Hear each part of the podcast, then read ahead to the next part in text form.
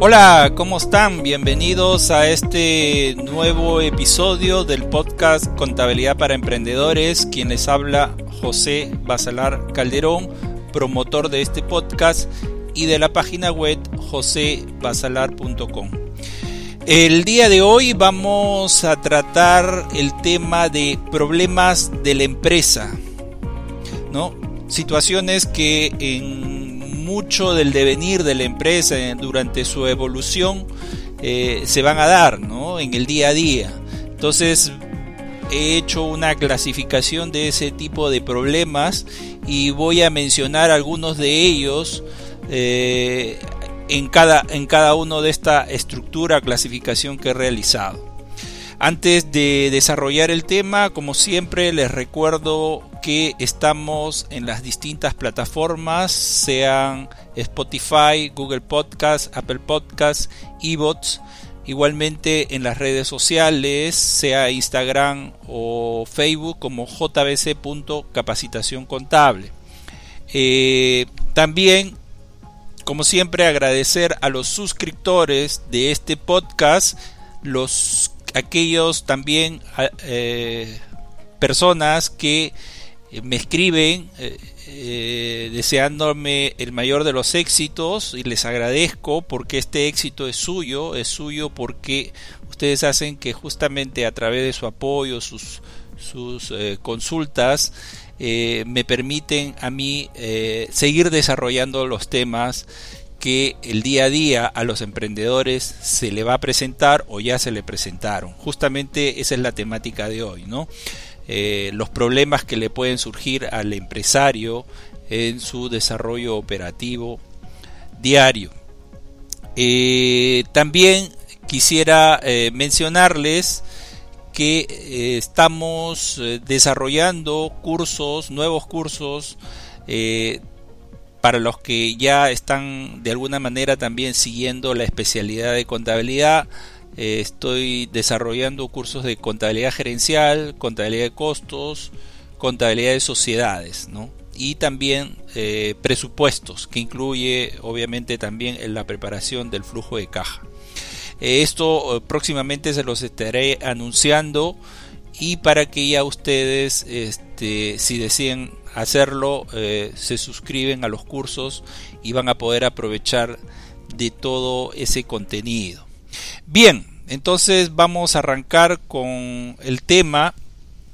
Eh, les decía que durante la evolución de la empresa se dan malos, buenos y por qué también excelentes momentos pero sin embargo son en los momentos difíciles los que más marcan el desarrollo de la empresa y son los que se suelen dar principalmente en empresas que están iniciando operaciones, vale, decir eh, eh, eh, en la naturaleza de este podcast que va dirigido principalmente a los emprendedores. Son ellos en su evolución desde pequeño, mediano, que logra tomar su, su tiempo, ¿no? sus años de evolución, de llegar a un hito a, otro, pues van a surgir una serie de contratiempos y son aquellos contratiempos los que inclusive muchas veces suele tomar el mayor tiempo del ejecutivo, ¿no?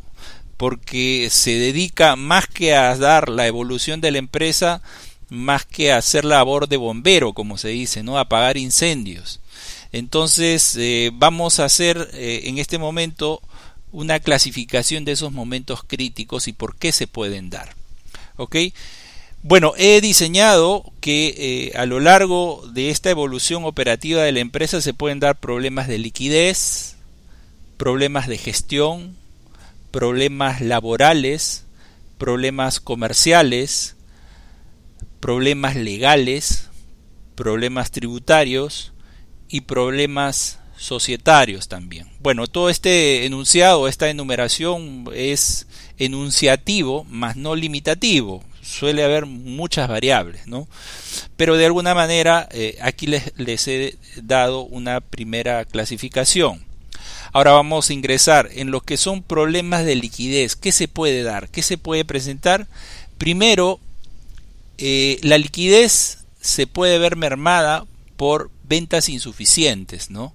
O sea, evidentemente cuando inicia un negocio, lo primero que va a carecer es de, ventas porque recién está entrando al mercado, recién se está haciendo conocido o eh, el atractivo que pudiera eh, generar el producto no se viene dando o definitivamente la elección no ha sido muy buena y hay un mercado por desarrollar, por lo tanto las ventas eh, toman tiempo, ¿no? Toman tiempo.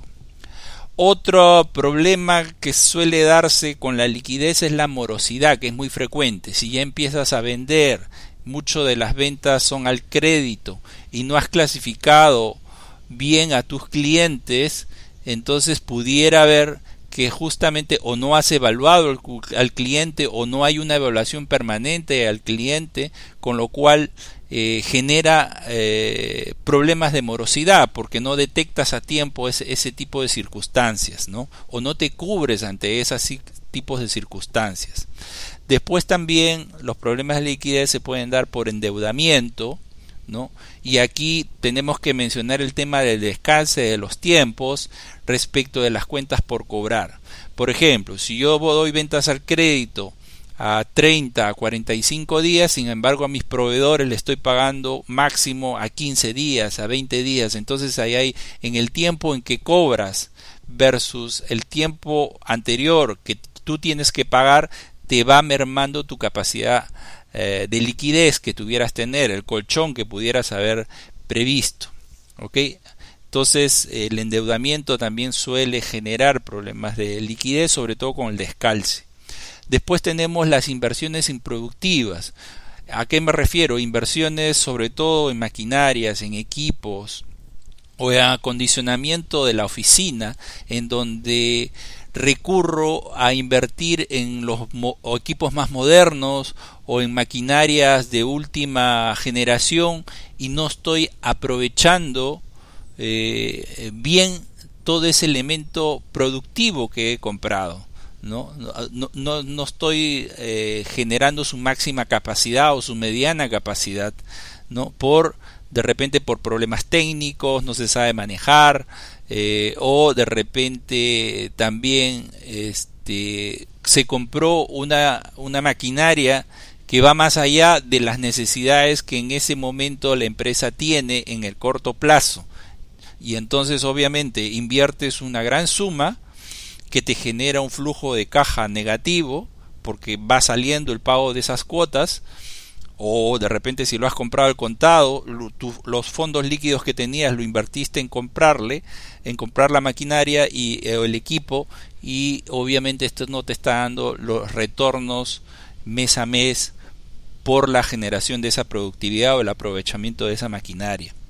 Después también los problemas de liquidez se pueden dar porque tienes ahí deficiencias en la venta del stock de la mercadería. Y muchas veces esto se da eh, porque eh, no evalúas lo que tienes en el almacén. De repente hay, ventas o productos que has adquirido que ya están en obsolescencia. Entonces vas acumulando ahí mercaderías que están ocupando un espacio en el almacén y no te están generando la rentabilidad o el margen de rentabilidad que esperabas entonces, este, y por lo tanto ahí hay capital de trabajo que estás distrayendo, ¿no? O lo distrajiste al hacer una mala adquisición.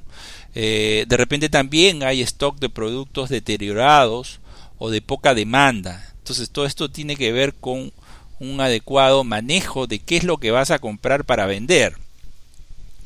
Y entonces obviamente al haberlo comprado te ha distraído de fondos que de repente lo hubieses eh, aprovechado con un análisis de, de, qué es lo que mejor vendes, qué es lo que puede tener más salida o qué productos pueden tener un mayor margen que justamente tener el retorno eh, más pronto.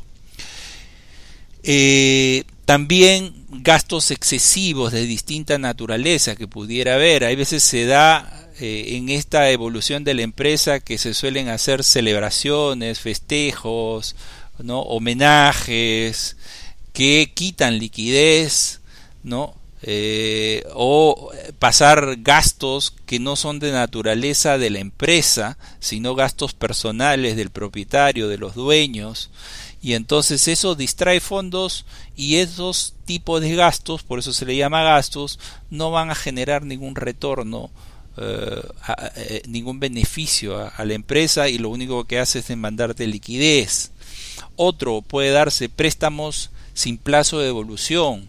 También muchas veces el negocio comienza a darse y hay fondos y el empresario, el dueño, que a veces es una empresa unipersonal, ve fondos y dice, bueno, si hay plata, esta es la oportunidad que puedo adelantarme eh, utilidades, por ejemplo, o hacerme un préstamo de la empresa para efectos de comprarme un carro. Entonces ya empiezas a distraer el capital de, de trabajo que ha generado la empresa, no en, mercaderías para generar mayor rentabilidad y mayor fondo, sino vas distrayéndolo en cosas que no son de la empresa. Aquí es importante tener mucha prudencia en no despilfarrar este tipo de eh, superávit que pudiera haber momentáneos en la caja, ¿no? eh, adelante utilidades también. Ya cuando se ve que hay muy buenas expectativas, entonces el, dueño dice o los socios dicen, bueno, hagamos de una vez el pago de utilidades cuando no se mira hacia adelante. Eh, lo que pudiera darse de repente el siguiente año proyectándolo se ve que no puede ser o se empezará de repente el año eh, bastante difícil por una cuestión estacional, por una cuestión climática o, qué sé yo, circunstancias del país. Entonces hay que ser prudente en este tipo de casos y programar muy bien lo que es el pago de utilidades si éstas se han dado en el ejercicio anterior. Entonces aquí les he enumerado algunas de las cosas que pudieran generar problemas de liquidez. Ahora nos vamos con problemas de gestión. Algunos de ellos podrían ser estimación de compras malas, ¿no? Mala planificación en las compras, se compran en función de, de, la intuición y no en un análisis eh, de, qué cosa es lo que el mercado pudiera estar teniendo mayor receptividad a mis productos. Compras sin análisis de costos o de calidad. Compro con sobreprecio, vale decir, adquiero del proveedor inmediato y no hago un análisis que de repente productos de la misma calidad pudiera obtenerlos más económicos con otros proveedores, ¿no? No he armado mi maestro de proveedores, busco lo más inmediato que tengo y no debe de ser así porque puedo estar pagando un sobreprecio compras a plazos insuficientes, también lo que les decía en el tema de liquidez, ¿no? Eh, genera un descalce entre las cuentas por cobrar y las cuentas por pagar a mis proveedores y entonces eso genera un descalce en los tiempos en que tengo que pagar. Pago más pronto de lo que cobro. Eh, no hay programas de mantenimiento, ¿no? Eh, de mis local, de mis equipos, de mis instalaciones. Hay veces suele darse que tengo el local, equipos que debo de darle mantenimiento y entonces es mucho, mucho más veces más rentable eh, hacer un programa de mantenimiento a estos equipos, a las instalaciones, que ser reactivo, bien el equipo, probablemente no hubiese tenido que paralizar la producción, con lo cual me genera retrasos en las ventas y también como consecuencia, además de, lo que pudiera eh, costarme la mano de obra por la reparación, también voy a incurrir en los repuestos que pudieran haberse deteriorado por una falta de mantenimiento.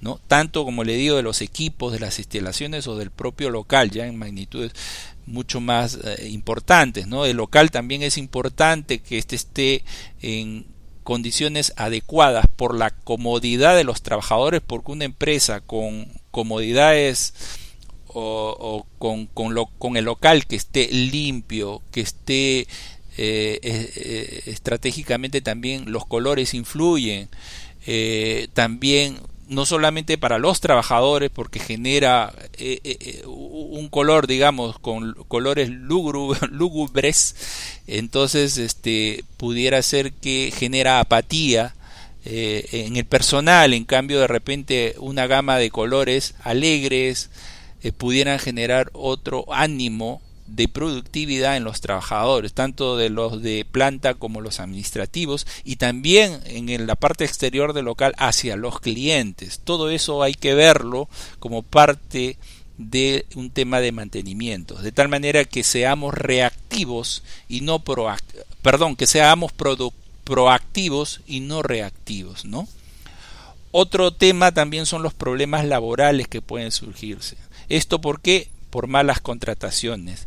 Contratas personal barato, sin experiencia, ¿no? Y entonces, obviamente, ese personal, al por no pagar un buen honorario, una buena remuneración, pues eh, eh, te ves con una menor productividad y muchas veces también generan errores o retrasos, ¿no? malas iniciativas, eh, si es que estos son directivos, y entonces este, genera mucho problema de productividad y del clima laboral también en sí.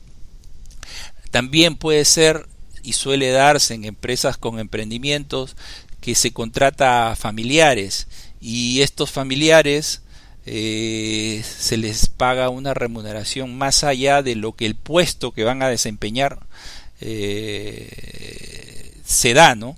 Entonces ahí esas remuneraciones excesivas atentan contra la liquidez de la empresa también, ¿no? Y contra la productividad. O también suele darse el tema de personal anónimo, ¿no? Se pone en planilla a familiares sin que estos trabajen. Ahí ya está generando, que eso es ilegal, por supuesto, pero se da. Y entonces este, son trabajadores anónimos que no desempeñan ninguna labor, tienen ahí un cargo ficticio, pero eh, se saca dinero ¿no? de la empresa. Eh, también hay veces por una mala planificación de una escala salarial, también genera esto eh, descontento del personal, ¿no? Y al generar descontento del personal se ve que hay mucha rotación porque el personal no te dura, no hay afinidad del personal con la empresa y entonces también él no pone más allá, no, no, no hay iniciativa de parte del personal por colaborar con la empresa, ¿no? Para que ésta se desarrolle. Entonces, eh, también esto influye como problema laboral. Eh, las formas de contratar al personal también. Hay formas de contratar a, contratos a plazo fijo, contratos a plazos indeterminados, y entonces hay que planificar bien el, el tipo de trabajador que voy a contratar, porque a veces puedo contratarlo a un plazo fijo mayor del que voy a demandar, o contrato a trabajadores a plazo indeterminado cuando el puesto probablemente en el corto tiempo eh, ya va a ser este, cubierto por la misma actividad operativa de la empresa eh, eh, este, por la productividad de los, trabajadores. Entonces ahí este, habría un exceso de personal que se genera. O también contratas servicios de terceros que no se necesitan no hay veces eh, suele contratarse, me incluyo, pueden ser que prefieres tener un departamento contable cuando de repente más rentable puede serte, o sea, menos oneroso, puede ser, y de, y de igual categoría, de igual calidad, puede ser mejor tener un servicio externo, ¿no? Eh, tanto de contadores, de abogados o de, o de otro tipo de profesionales. A veces tercerizar una parte del, trabajo operativo puede ser mucho más rentable porque ahí no generas beneficios sociales y una serie de cosas eh, de índole laboral. Contratación a extranjeros, hay que tener mucho cuidado ahí, siempre cada país tiene una reglamentación con respecto a, trabajadores extranjeros. Si no se tiene bien presente este tipo de legislación, eh, específica para contratar extranjeros pudiera ser que se esté incurriendo en faltas laborales, ¿no? que pudieran estar demandando también este tipo de problemáticas. Eh, la mala contratación también genera muchas veces también despidos impulsivos. Ante un trabajador que se contrató mal, se le comienza a, a ver su rendimiento que no es productivo y entonces entre el jefe de área o los dueños comienza a haber una reacción negativa y en algún momento de ira que puede darse a veces se da en este tipo de empresas no pequeñas a medianas el dueño agarra y impulsivamente decide despedirlo sin seguir el orden adecuado para efectos de, de, de despido por baja productividad y entonces eso genera que pagues indemnizaciones a este trabajador por los derechos laborales a que la ley ampara ante el despido arbitrario o impulsivo, ¿no? Entonces ahí eso es un, también un problema laboral y un problema de costos, porque implica también hay que hacer después contratación de un abogado que sigue el proceso y va a distraer también en la labor al área de recursos humanos en este tipo de acciones, ¿no?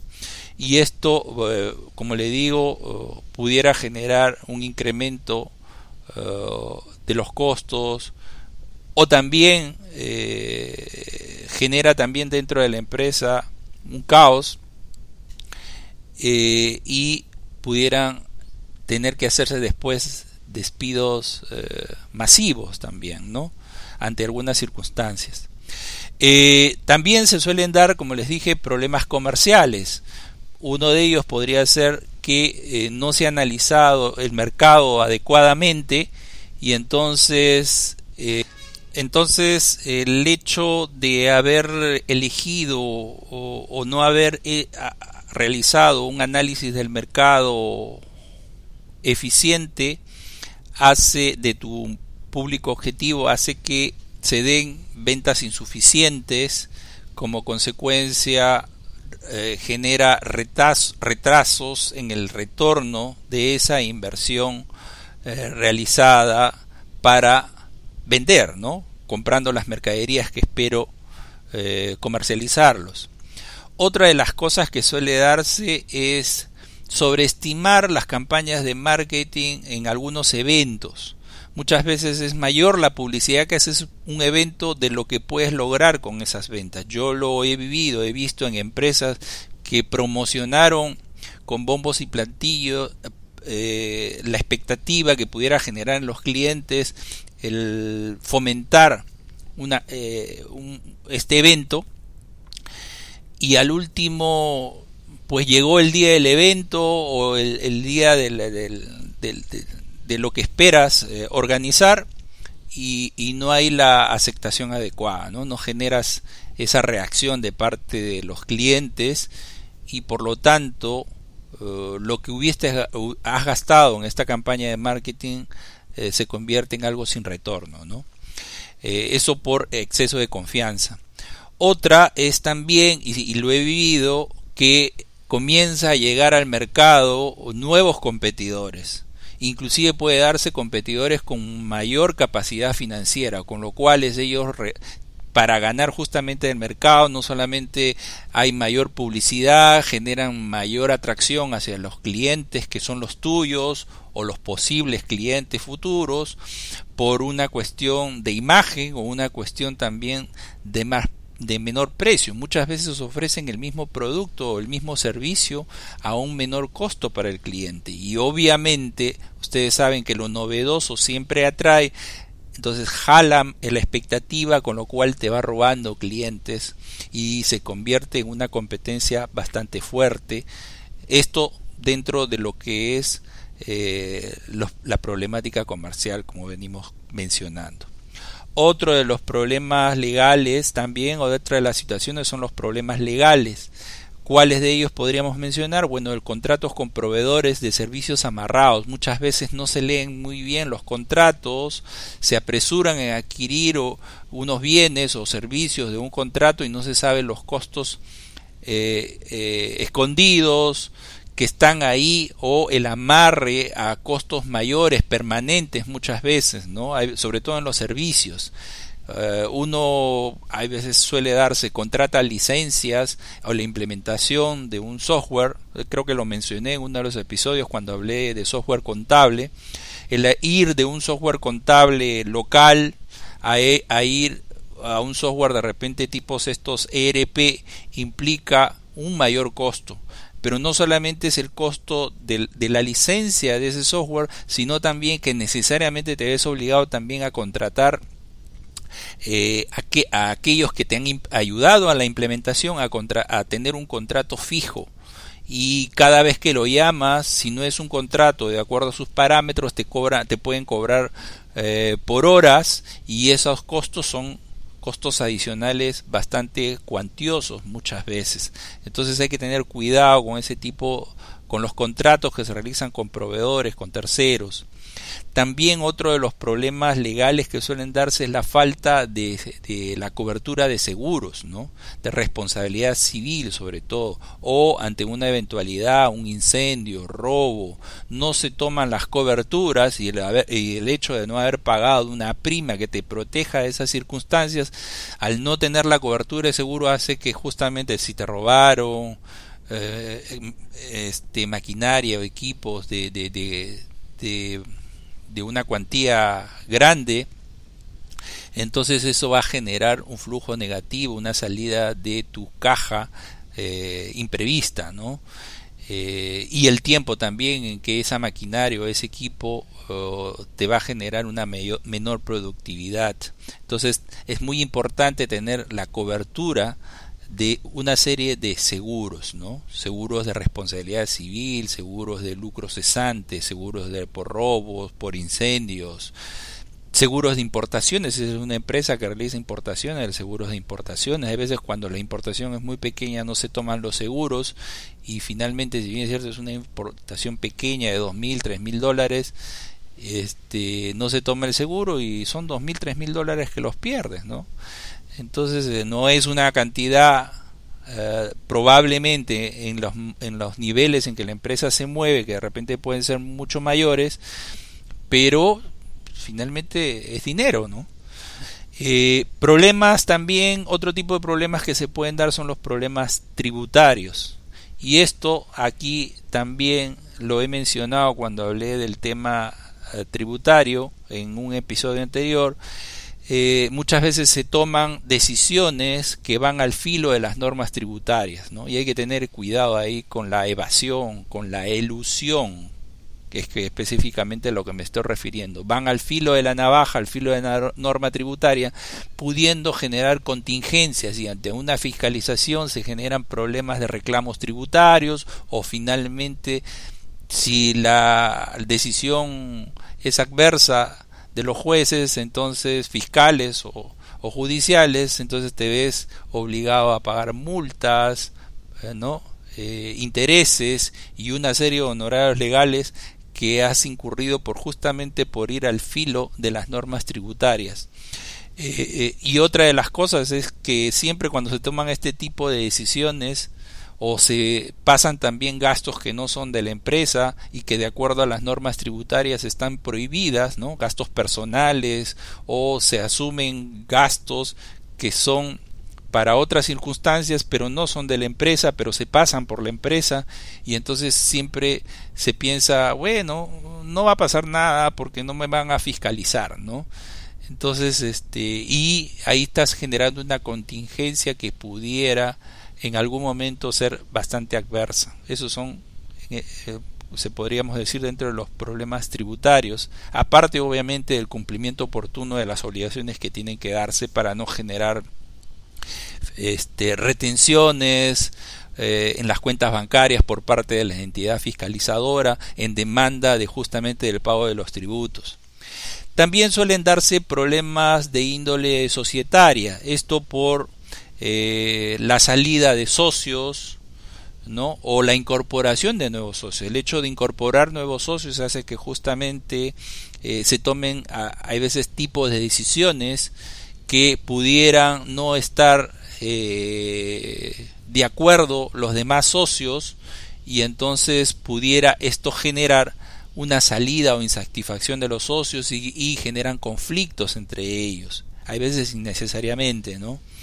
Eh, también eh, pudieran darse problemas con la decisión de sacar a un directivo, hay veces por las condiciones en que se han contratado a directivos o a representantes legales o a, o a gerentes generales, puede esto, el hecho de sacar a un directivo, puede entrar en conflicto un socio contra otro porque unos están de acuerdo con las decisiones tomadas por ese ejecutivo y los otros no, y entonces comienza a haber este tipo de problemas societarios y puede llegar a gran magnitud, con lo cual eh, pudiera estar pensando que se trunque eh, la viabilidad empresarial de la empresa, ¿no? Hay circunstancias, hay veces que se dan, ¿no? Y genera bastante malestar, no solamente para la misma empresa, sino para los trabajadores y el bienestar futuro de esa de la empresa. Bien, entonces hasta acá les creo haber eh, cubierto una diversidad de problemas que se pueden dar, algunos de índole temporal y otros que pudieran eh, ser un poquito más perentorios y de índole también que comprometen la existencia de la misma empresa.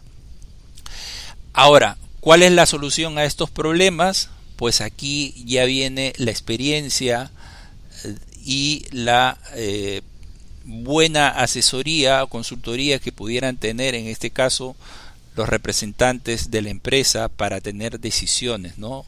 Eh, y hay veces las soluciones se pueden dar que de manera de ajustes progresivos, ¿no? Ajustes mm, que se hacen en el tiempo y progresivos, vale decir, tengo que arreglar un, un tema de ventas y entonces o un tema sobre todo de gastos, decido mantener gastos o irlos reduciendo de a poco antes que cortarlo de inmediato. O temas de coberturas con los clientes también. Tengo proveedores que atienden a determinados o servicios de proveedores que atienden a determinados clientes y eso yo lo he vivido y en donde la empresa muchas veces por mantener al proveedor para poder brindar servicios sin yo no perder clientes o la empresa no perder clientes mantiene un tipo de proveedores que justamente estoy atado con ellos. Pero sé que si no tengo el servicio de esos proveedores de seguro voy a tener pérdida de clientes. Y por mantenerlos voy generando deudas con esos proveedores. Por mantener clientes eh, un error que a veces dices eh, ¿qué hago?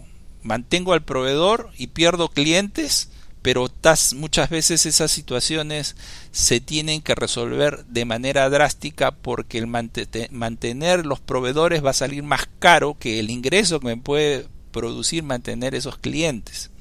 ¿ok? Eso yo lo he vivido en una de las empresas. Finalmente tomamos una decisión de cortar este tipo de servicios. Perdimos clientes, pero mejoramos la salud financiera de la empresa, con lo cual eh, pudimos después ya planificar y no estar distraído en sobrevivir, sino ya eh, saneado eh, la situación financiera de la empresa, ya no generando más deudas y teniendo problemas de caja, al adecuar mis flujos de ingresos y de salidas de caja, pude ya eh, pensar hacia adelante y no estar retrasado en una situación traumática que se vivía día a día. ¿no? y esas son decisiones que se tienen que tomar en virtud de un análisis que se tiene que hacer. A propósito de análisis que se tiene que hacer, eh, quiero decirles que además dentro de, de, la cobertura que yo doy, de los cursos que doy como, como cursos de, de capacitación, también brindo cursos de consultoría, de manera que si dentro de lo que me escuchan son empresas pequeñas, medianas, que están en estas circunstancias que he mencionado, también, ¿por qué no?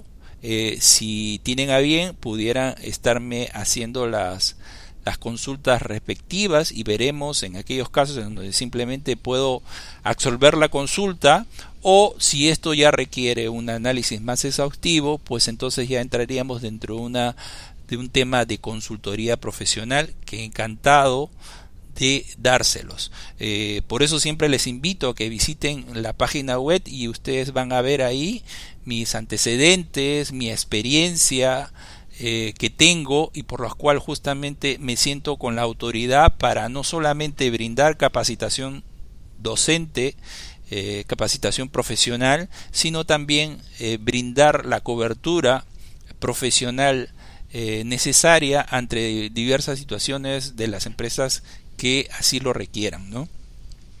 Nada más, yo creo que vamos dejando hasta aquí este episodio.